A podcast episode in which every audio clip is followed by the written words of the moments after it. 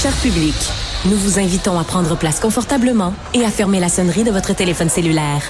En cas d'incident, veuillez repérer les sorties de secours les plus près de vous. Bon divertissement. Un, deux, un, deux. OK, c'est bon, on peut y aller. Sophie Durocher. Elle met en scène les arts, la culture et la société. Une représentation pas comme les autres. Sophie Durocher. Bonjour tout le monde, j'espère euh, que vous vous portez bien. Même si euh, hier on a appris euh, une nouvelle qui personnellement m'a beaucoup ébranlé, la mort bien sûr de l'ancien premier ministre du Canada, Brian Mulroney. donc je vais faire ça en deux temps. Je vais vous parler dans un premier temps de Monsieur Mulroney dans sa vie privée, dans sa vie personnelle, pour ensuite vous parler du Brian Mulroney homme politique la vie a fait en sorte qu'un jour, euh, ma grande, grande, grande amie Denise Bombardier m'a appelé en disant Sophie, est-ce que t'aimerais ça aller souper avec Monsieur Mulroney? Euh, C'était quelqu'un que j'admirais énormément euh, de par euh, son engagement envers l'apartheid. Alors évidemment, je disais, je n'ai pas dit non. De toute façon, c'était toujours difficile de dire non à Denise Bombardier. Bref, elle avait organisé ce repas dont je me souviendrai euh, toute ma vie.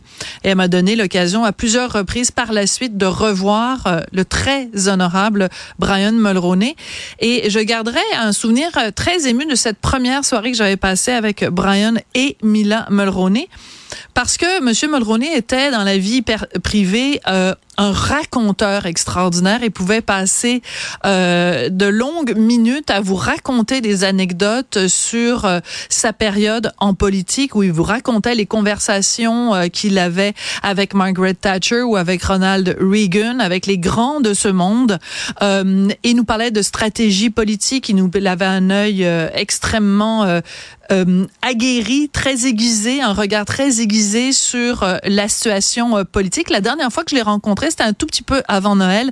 On avait euh, échangé euh, quelques mots sur euh, le massacre du 7 octobre. Je sais que ça l'avait énormément ébranlé, qu'il était très dérangé de la façon dont certaines personnes réagissaient à ce qui s'était passé le 7 octobre. Si vous m'écoutez de temps en temps, ben, vous savez que je suis moi aussi très troublée de la façon dont une partie de la population réagit à ces événements-là. Donc, on en avait parlé. C'était évidemment quelqu'un ben ça, vous, vous le savez, beaucoup de gens vous en ont parlé, euh, qui était toujours prêt à partir une petite chanson. Alors, c'était soit Irish Eyes ou euh, Aznavour. Enfin, c'était un jukebox euh, ambulant, Monsieur Mulroney, toujours prêt à chanter avec cette belle voix. Je sais pas, c'est une voix de ténor, mais en tout cas, sa voix si caractéristique.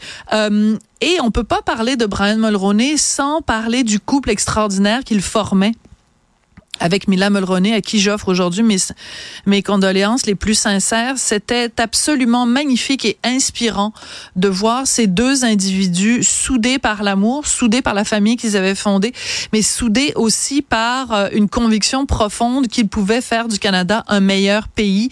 Il ne faut pas sous-estimer le rôle absolument essentiel et crucial que Mila Mulroney a euh, joué à titre de conseillère dans l'ombre, éminence grise et surtout à tout politique parce que M. Mulroney nous avait raconté à quelques reprises où des politiciens étrangers euh, n'était pas insensible au charme de Mila Mulroney. Alors quand il avait besoin de faire des négociations, parfois il envoyait euh, Mila Mulroney euh, en éclaireur ou tout simplement il avait s'assurait d'avoir Mila à ses côtés pour amadouer dans certains cas ses adversaires ou enfin d'autres personnalités en politique. Donc ça c'est le côté peut-être plus privé de Brian Mulroney, je veux prendre quelques instants pour vous dire à quel point j'avais énormément d'admiration pour lui, pour ce qu'il a fait, pour mettre fin à à l'apartheid, ce régime de discrimination ancré dans la législation et dans les mœurs en Afrique du Sud, le courage qu'il a eu, Monsieur Mulroney, de dire non, ça suffit, il n'est pas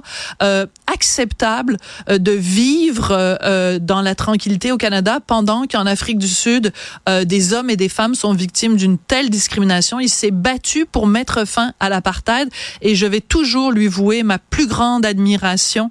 J'ai eu l'occasion de lui dire en personne, mais je le répète maintenant à l'occasion du décès de Monsieur Mulroney. Et ce n'est pas pour rien que Nelson Mandela, lorsqu'il a été finalement libéré, qu'il est sorti des geôles sud-africaines, le premier pays où il a tenu à se rendre, le premier parlement devant lequel il a prononcé un discours, c'est celui du Canada. Vous nous manquez beaucoup, Brian. J'aurais envie de vous chanter une petite chanson. Je le ferai pas parce que je chantais pas aussi bien que vous, mais vous nous manquez énormément. Vous avez été sans aucun, sans aucun doute, le meilleur premier ministre que le Canada a connu.